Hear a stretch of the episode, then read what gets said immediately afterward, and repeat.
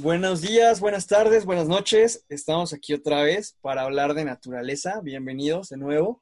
Este, el día de hoy estamos yo, su servidor Eduardo Pacheco, y mi compañero Nacho Martínez. El día de hoy este, tenemos una invitada especial, una amiga norteñita que, que conocí gracias a, a, que el norte y Colombia nos unió. Pues está esta Marcela, Marcela Ramírez, nos está acompañando. Y bueno, Marcela, eh, pues preséntate, cuéntanos qué, qué rollo con tu vida, de dónde eres, qué estudias, todo ese rollo, ¿no? Hola, buenas noches. Yo estudio en la Facultad de Ciencias Forestales. Mi carrera es la ingeniería en manejo de recursos naturales y vivo pues este, a dos horas de Monterrey en un pueblo llamado Linares. Ah, Este, y pues el clima de mi región es, eh, digo, la vegetación de mi región es matorral espinoso tamaulipeco y sé un poco de las zonas áridas, pues porque he vivido en, en, esta parte de México, ¿no? Este, lo que más conozco, pues es de Coahuila y de, de, lo que voy a hablar, pues son, voy a dar una pequeña introducción de lo que es el desierto y de las subregiones. Bueno, por ejemplo, entonces hoy vamos a hablar básicamente de lo que es la, el desierto, ¿no? Ya técnicamente sería pues zonas áridas aquí del país. Y cuéntanos básicamente en general qué son las zonas áridas, qué es el desierto, ¿no? Mexicano. Pues un desierto se conforma principalmente por la ausencia o poca presencia de plantas o, y temperaturas extremas. Que básicamente sería eso de, de, mucho calor y mucho frío, ¿no? Calor en el día y, y frío en la noche. Por ejemplo, nosotros este, en la escuela nos, nos enseñan mucho eso de que pues un desierto hay varias, o bueno, una zona desértica hay como varias este, subdivisiones, ¿no? ¿Cuáles, ¿Cuáles serían esas? Pues es, existen muchas subdivisiones. Hay muchos autores las tienen, tienen como su definición, ¿no? Este, pero generalmente son tres. Este, la zona sub, la subregión principal, la meridional y la oriental. Este, la región principal pues son planicies áridas y semiáridas, este, están entremezcladas con regiones no desérticas, hay montañas aisladas con asociaciones xerotíficas y ahí predominan pastizales, bosque encino en Ebro y por aquí pasa la por esta región pasa la Sierra Madre Occidental. Este, la meridional vendría siendo una zona árida queretana hidalgueña, este, donde hay depresiones, valles secos aislados, este, y en la oriental este, hay cañones y hay valles. Este, eh, por aquí pasa la Sierra Madre, Madre Oriental, y pues esta es muy, es cercana a donde yo vivo. Está, hay un municipio llamado Rayones y Arambe, Aramberi. Este, esta, esta última es muy conocida porque hay cactáceas endémicas y de hecho también es un problema porque hay muchos saqueos. Sí, bueno, ya empezamos como a, entender un poco de, de, qué son las zonas áridas. De hecho, ya lo platicamos anteriormente en, en, el capítulo de qué son los bosques, pero aquí te quería preguntar un poco sobre todo este tema de, de, de la superficie que cubren las zonas áridas en el país, ya que a veces no nos percatamos de, esto. Pensamos que solamente las zonas áridas eh, son espacios muy hacia el norte, pegado a la frontera, pero podrías, platicarnos más o menos qué extensión de, de zonas áridas tenemos en México? Pues tenemos un 40%. Eh, según mis fuentes, este, encontré que se, eh, está en Chihuahua, Coahuila, Durango, Guanajuato, Hidalgo, Nuevo León, Querétaro, San Luis Potosí, Tamaulipas y Zacatecas. Pues eso, eso es lo que yo encontré, ¿no? Sí, fíjate que este, bueno, yo también este, la conocí a ella por esto de que estuve allá en el, en el norte haciendo mi, mi servicio y uh -huh. me interesó mucho esta parte de las zonas áridas y es lo que ahorita les quería comentar, ves que antes de, de empezar les estaba diciendo que tenía ahí un dato bien, bien sorprendente y ella también la sorprendió. Bueno, este, cuando estuve allá trabajé con, con una organización que está afiliada a la CONASA, a la Comisión Nacional de Zonas Áridas, ¿no? Entonces a, mí me sacó de onda ver cuántos estados tenían este, eh, digamos, eh, en cuántos estados tenía presencia esta organización, ¿no? Estatal, esta organización del gobierno. Pues fíjense que hasta la CONASA trabaja hasta en Yucatán. O sea, hasta en Yucatán encuentra, según ellos, este, zonas áridas. Realmente grandes extensiones no son, ¿no? Pero eh, hablaba contigo, Nacho, de que allá en la escuela eh, te enseñan de que realmente desiertos hay de norte a sur del país, ¿no? Y hay una cosa bien curiosa, y, y ahorita lo había comentado Marcela, que es la parte de Hidalgo, la parte de Querétaro y de Hidalgo. Se hace, imaginemos que está, está el país, ¿no? Entonces abre, el desierto está grandísimo del norte, todos los estados grandes del norte, y se va haciendo como un reloj de arena.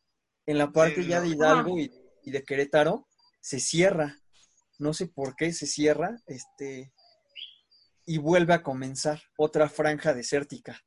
Y ahí se jala toda esa parte que tú me mencionabas, Nacho, que es este Tehuacán, para la parte de Tehuacán y Oaxaca. ¿Tú sabes mejor el, el nombre de esa, de esa región? ¿Me lo repites, Nacho, por favor? Sí, de hecho es una reserva de la biosfera, es la reserva de la biosfera de Tehuacán, Cuicatlán, que está en la Mixteca de Oaxaca y de Puebla. Esta área es muy, muy, muy, muy peculiar, eh, ya que tiene unas plantas y una distribución de esas mismas eh, de una manera muy curiosa y, y muy impresionante. Esta área se considera la zona árida más al sur del, país, al menos la más representativa, porque es, una extensión considerable de terreno que cubre dos estados. Y bueno, esta zona eh, es muy peculiar porque, como tú lo dices, es como que termina la zona árida, se empieza la, la, parte del centro del país con bosque templado y de ahí comienza esto. Y esta, digamos, característica de estar separada de las demás zonas áridas y tener este, estas características de, de desierto hacen que tenga una cantidad de especies endémicas muy grandes, ya que a lo largo de su historia estas especies, al quedar atrapadas en este espacio, evolucionaron y fueron separándose poco a poco de, sus antecesores, de, donde provenían. Entonces, esta, esta área es muy curiosa y muy bonita, eh, que se encuentra aquí en, el sur del país. Es la más grande. Se conocen de zonas igual que podrían considerarse como zonas áridas, en más hacia el sur, eh, inclusive en el mismo Oaxaca, más al sur de lo que está Tehuacán, Cuicatlán, pero no son tan representativas, es decir, no son espacios tan grandes como para darles un papel tan protagónico en, el tema de, considerarlos como zona árida. Eh, y ahora, Nacho, tú también tenías una pregunta bien buena para, Marcela sobre, sobre lo que estabas hablando de endemismo y de, de toda esa parte de fauna. A ver, échatela. Sí, de hecho la fauna en el norte es muy curiosa, porque al menos yo, yo vengo del sur del país, de Oaxaca, hasta el sur, y donde yo vivo pues hay selva, digo, bosque tropical eh, bajo, eh, caducifolio, selva tropical baja, también se le conoce, y aquí ya muy cerca también tenemos ya la, el bosque tropical medio y ya después el bosque templado. Entonces aquí hay muchísima vegetación y no y aquí hay muchas especies de animales, pero en el norte cuando conocí el norte eh, se me hacía muy extraño que hubiera especies de animales y de animales muy importantes que, que pudieran existir en este en este ambiente como por ejemplo los zorros algunas especies de mamíferos pequeños y medianos. Entonces, quería preguntarle aquí que tenemos a una persona que vive en una zona árida de, de México, sobre esto, sobre las especies representativas de animales que se encuentran en, el, en las zonas áridas, las especies como de animales que se encuentran en esta zona. Eh, mi pregunta es eso, que como que cuáles son estos animales y cuál es su, es su importancia para estos ecosistemas. Pues este, los animales que conozco que más sobresalientes son, pues son como el borrego cimarrón, la serpiente de cascabel, el correcaminos, el venado bura, el gato montés, este, lobo iris mexicano, este, y otros animales que yo he visto, pues son como la comadreja, los zorros, este, la liebre, este, y pues los osos tan famosos que se han hecho últimamente de, Ah, sí. de Parque Cumbres Monterrey, ¿no? Sí, sí. sí. Y, básicamente, ¿cuál, ¿cuál sería o cómo está conformada la cadena trófica ahí? O, o sea, ¿cuál es la importancia de cada una de estas especies ahí en, en el norte? Tú que sabes más de todo este rollo. Este, pues, este, pues los carnívoros que son como reguladores, ¿no? Del ecosistema. Y pues los herbívoros que sirven de su alimento, ¿no? Y pues estos, este, por ejemplo, si quitamos del ecosistema a los depredadores, pues alteramos todo el ecosistema, el- la cadena trófica, ¿no? Bueno, y también, por ejemplo, este, lo que comentaba hace rato con, con, hace rato, perdón, lo que comentaba con Nacho la, la vez pasada de, de lo del lobo mexicano, ¿no? Que realmente, por ejemplo, eh, el caso del lobo mexicano, que era la, la cúspide de esta cadena alimenticia, que se empieza a, a extinguir y lo empiezan a sustituir otros depredadores, ¿no? Ves el caso, por ejemplo, me hablas de los zorros, que yo llegué a ver zorros, coyotes, y puma ya no vi, pero este, que estos otros depredadores también ahí entran. ¿Qué, o sea, realmente tú dime, ¿qué consecuencias sí tiene que se extinga una especie allá en un ecosistema así? Yo lo veo tan delicado como el desierto, ¿no? Pues mm, yo me imaginaría que primero, pues estarían repleto de, de eh, conejos, de todas estas especies más pequeñas, ¿no? Luego, luego habría una sobrepoblación y había, habría así una escasez de alimento. Y ahora, este, Nacho tenía otra duda, igual este, él, él se la sabrá, se iba a aventar otra duda, pero ¿cuál era, cuál era? Esas ya no las recuerdo. Tenías dos dudas, ¿no? Bueno, tenía, bueno, te quería preguntar algo sobre algo que se hizo viral en estos últimos días. Bueno, creo que ayer y hoy, eh, Sí. que es, es sobre un ataque en, no, no, no, no llamaremos esa, eso como un ataque, pero esa situación que hubo entre una humana, una personita que andaba ahí paseándose y un oso eh, que sucedió en el norte del país, supuestamente. Así yo vi un video en Twitter, pero quería saber más sobre ese tema. ¿Cómo es que sucedió eso? Porque eh, tú me decías que sí tenías conocimiento sobre, sobre eso, al menos a grandes rasgos, y quería que tú me platicaras un poco sobre eso. ¿Cómo es que sucedió ese, ese encuentro? Pues lo que sé es que, no sé, no sé, fíjate, es la, la duda que tengo, que si ellos fueron a buscar a la- al osito o si se lo toparon casualmente, pero si fueron ellos quienes, quienes se acercaron al oso, la verdad esta- estaría súper mal, ¿no?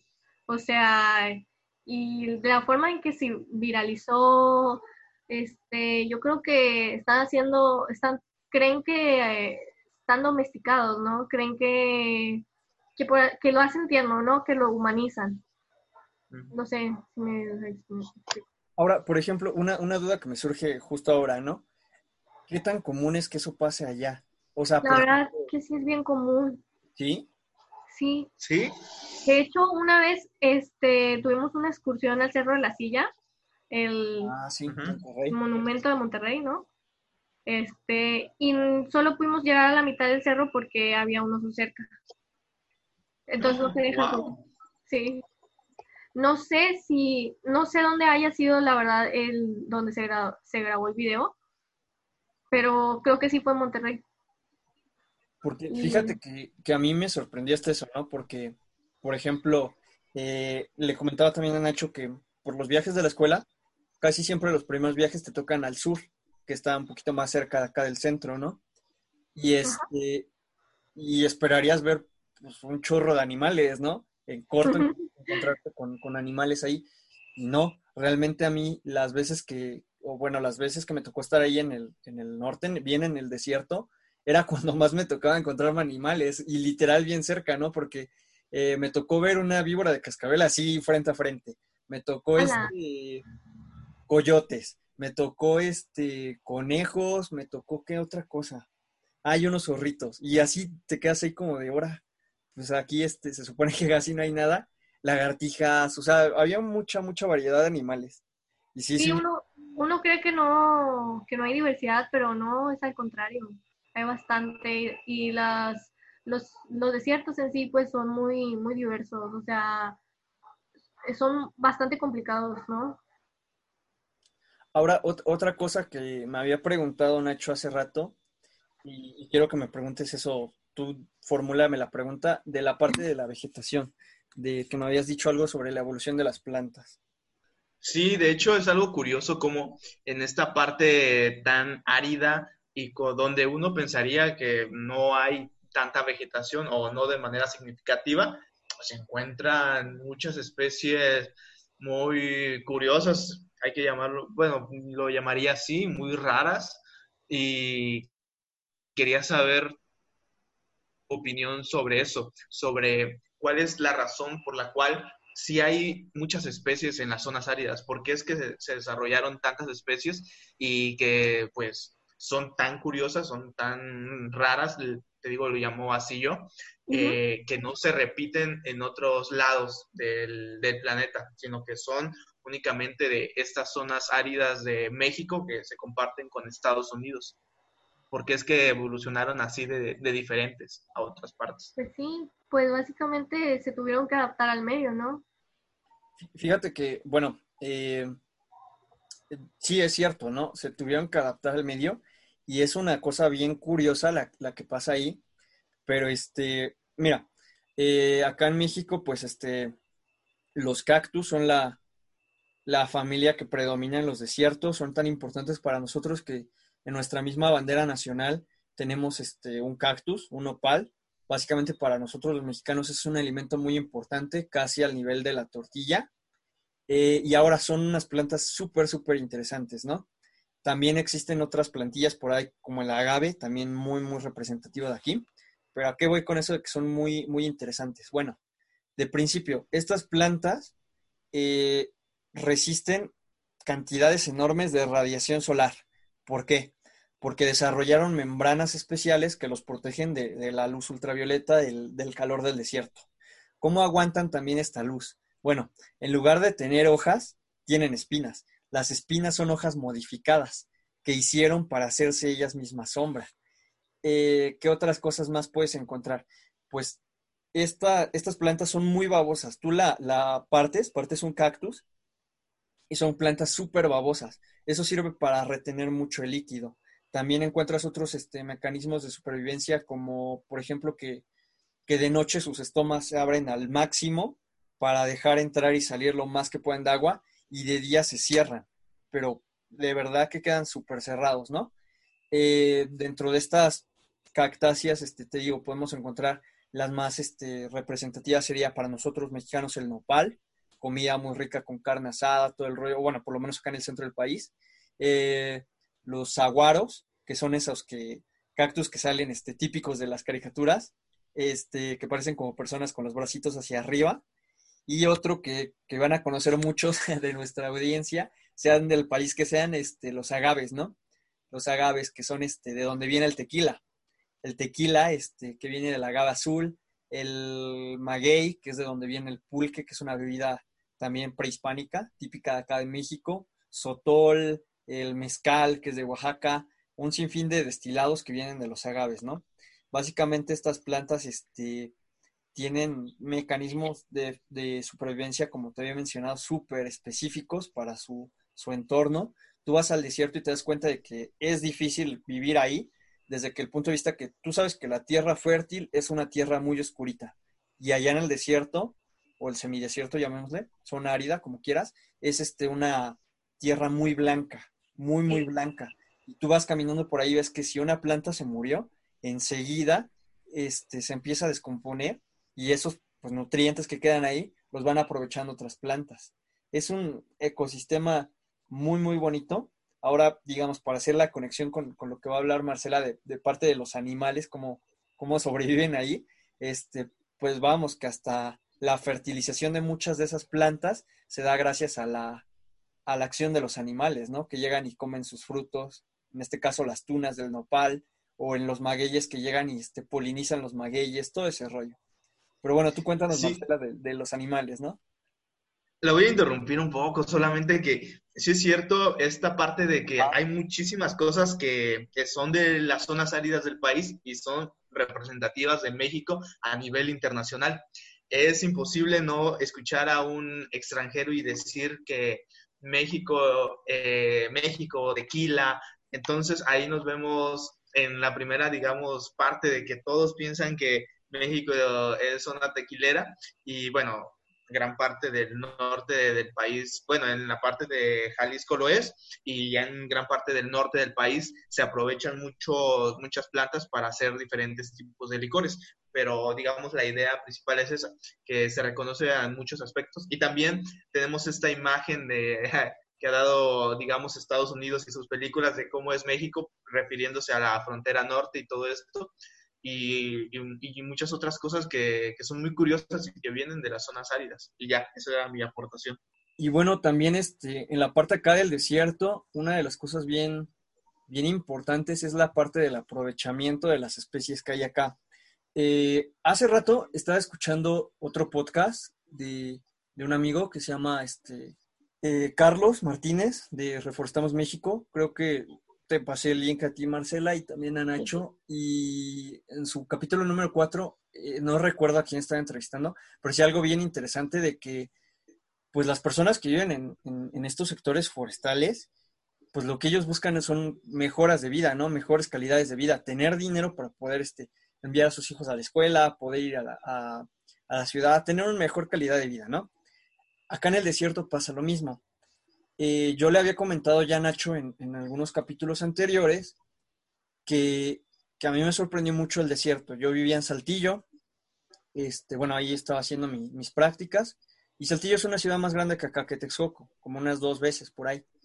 Eh, tú te ibas una hora en carro, dos horas en carro, llegabas a un ejido donde no tenían nada, o sea, realmente eran ejidos como de unas 150 personas por mucho, 300 personas, yo creo, eh, muy pequeños que no tenían agua, no contaban con agua. Entonces ahí se la veían difíciles. Ahí entra la problemática de, que estás viendo que son especies endémicas las que viven ahí en el, en el desierto. O sea, son especies que no crecen en ningún otro lado, eh, que están bien adaptadas, no, no, nada más al desierto, sino a ese lugar específico del desierto. Pero que estas personas tenían que explotar para poder este, subsistir en este caso hablemos de, la parte de que sería la cera de candelilla, la euforbia antisifilítica, la, la candelilla, o del agave lechuguilla, que es la fibra tampico, que la conocen, este, que son dos especies endémicas ahí que se ocupan muchísimo en las industrias. Yo les había comentado ya a varios este, compañeros de la escuela, muchas veces yo trabajé con esa parte de, las, de estas dos plantas y por ejemplo, la cera de candelilla la ocupas para, para pulir frutas, para pulir dulces, le da brillo a los dulces, este, es comestible, la usan para labiales. Eh, la industria cosmética, pues sí, depende de la cera de candelilla y para muchas otras cosas, ¿no? Y la fibra tampico, que la fibra lechuguilla se ocupa para hacer cepillos industriales. Esta fibra es súper, súper resistente, te aguanta ácidos, te aguanta este, grasas, te aguanta bases, es muy, muy buena esta fibra. Igual este, la pulpa de esta, de esta planta, no sé si, si allá Marcela con, con ustedes la ocupen también para lavar este, platos, porque descubrí que se, se, podía usar como jabón, todo ese rollo. Pero, por ejemplo, tú que vives ahí, ¿cómo, cómo ves esta parte del aprovechamiento de estas plantas? ¿Qué tan... La verdad, acá no, no es tan común escuchar eso, la verdad. Pero sí, sí conozco lo, que es muy famosa la candelilla y sus propiedades, ¿no?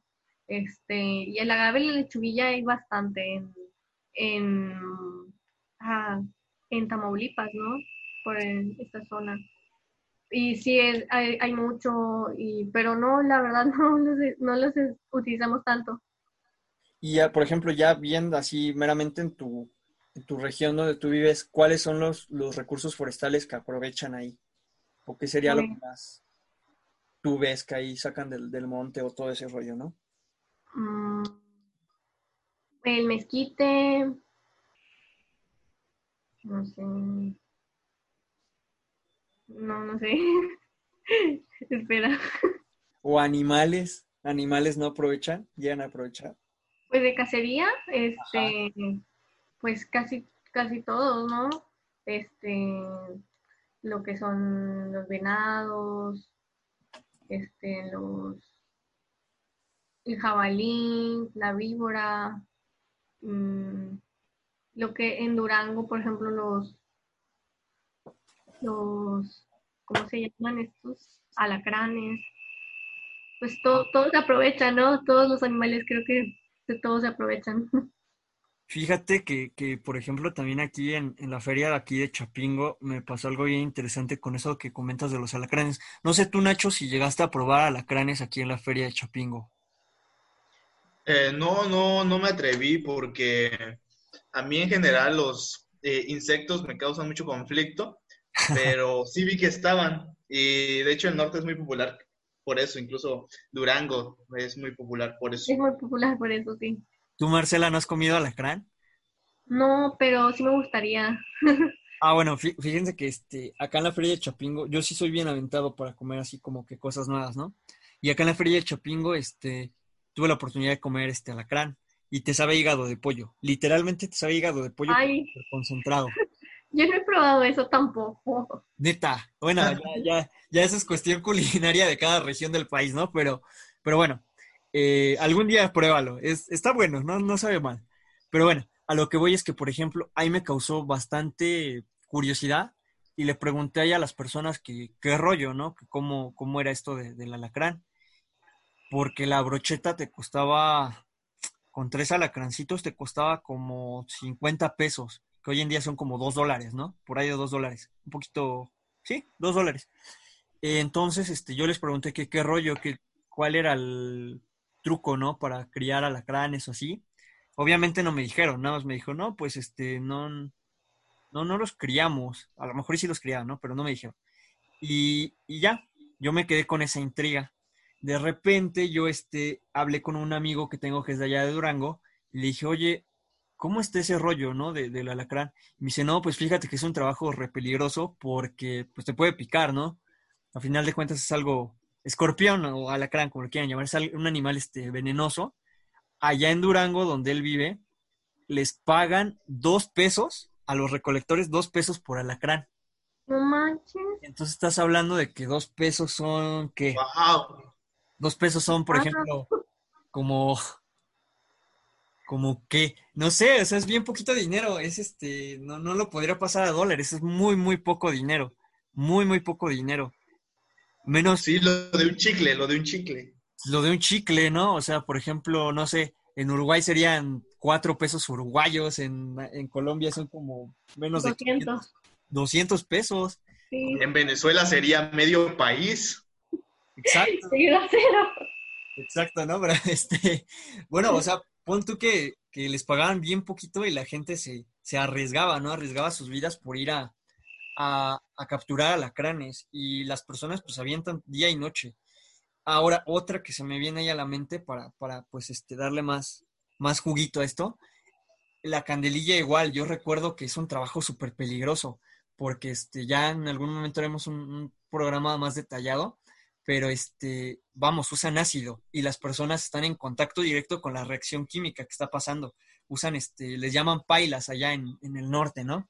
No, no confúndase con la palabra paila colombiana, ¿no? Pero, este, pero, este, les llaman paila, son como unas eh, piletas o alberquillas, este, donde ellos echan el ácido sulfúrico, echan la planta y le prenden, lo ponen a, hervir. Entonces la reacción química está y ahí se sube la gente, se sube la gente y empieza a pisar la planta. Todo ese trabajo, a final de cuentas, les provoca a, lo largo de los años les provoca cáncer de pulmón o cáncer de garganta.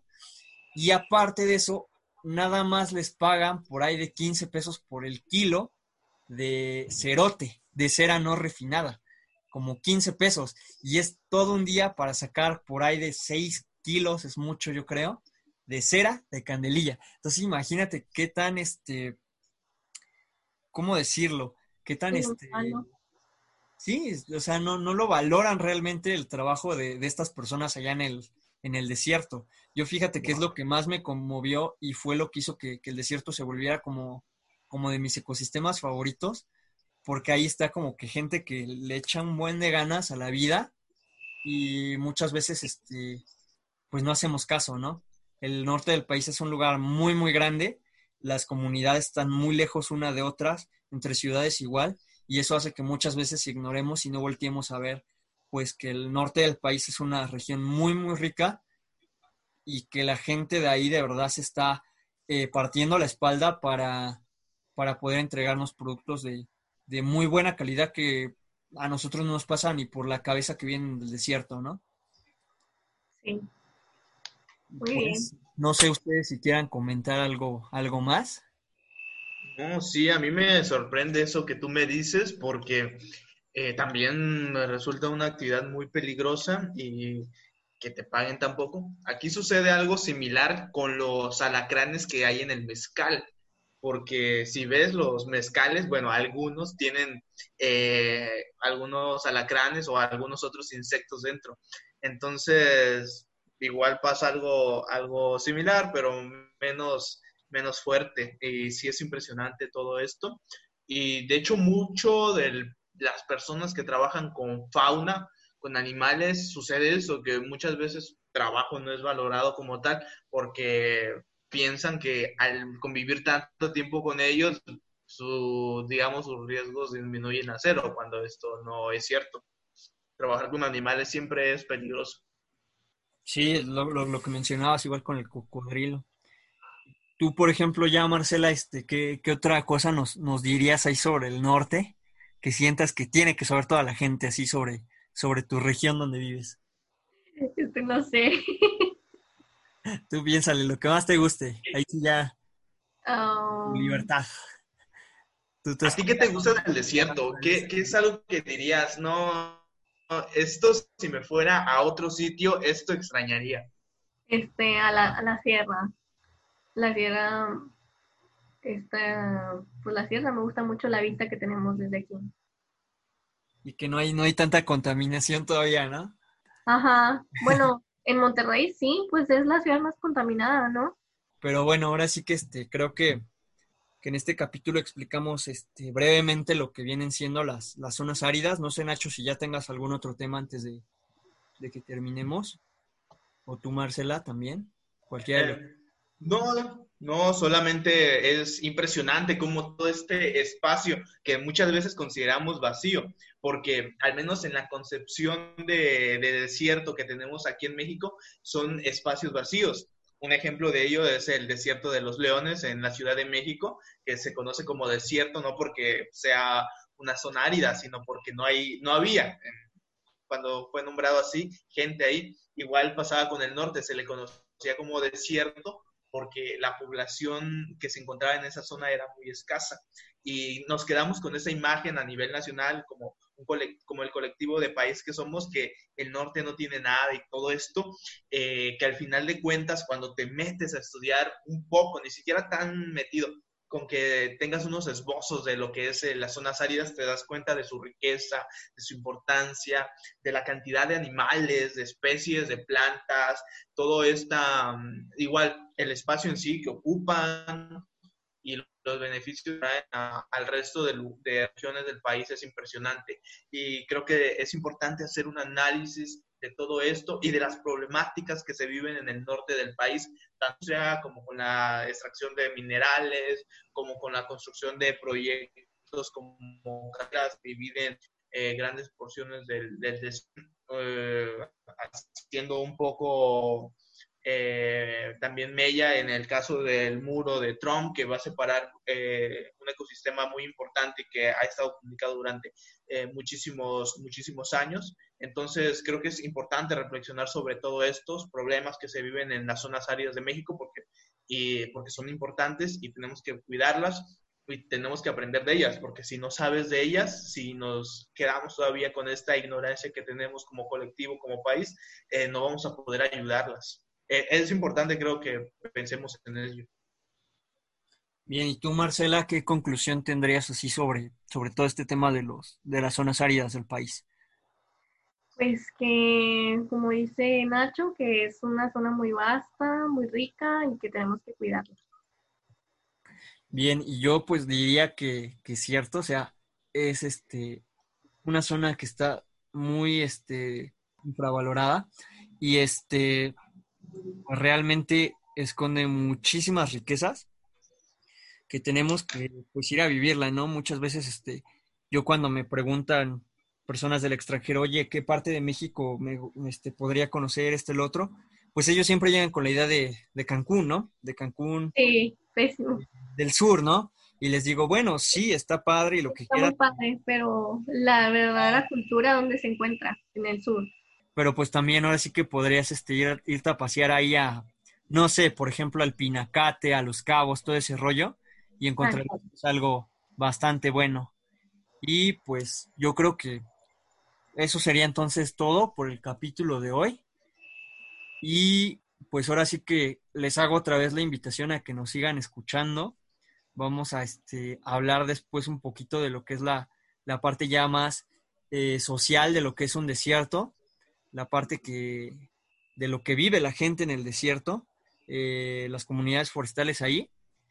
Y pues está, les recuerdo, este, ahora sí que cualquier duda, sugerencia, todo eso nos pueden, este, nos las pueden hacer llegar ahí por, por Facebook. También tú, Marcela, ahí si les pasas tu, tu, face por si tienen alguna duda o quieren irse a, a estudiar ahí a tu universidad, que te pregunten más cosas, más a detalle de tu carrera, todo eso.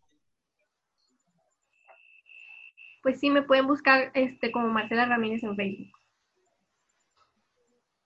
Sí, y búsquenos en Facebook a nosotros como Hablemos de Naturaleza. Ahí pueden eh, preguntarnos cosas si tienen alguna duda, si quieren que les compartamos eh, información sobre un tema en específico, ahí vamos a estar atendiéndolos. Bien, creo que pues en, en, este caso pues sería todo. Ya de último, este, volvemos, les vuelvo a hacer la invitación, síganos escuchando, vamos a sacar más temas ahí interesantes, tenemos ahí varias cosas en planes.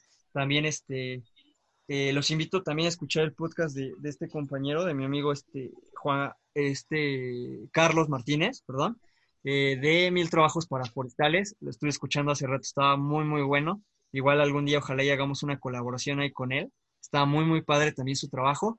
Y pues está, ahora sí que estamos para servirles y nos vemos la próxima para seguir hablando de naturaleza.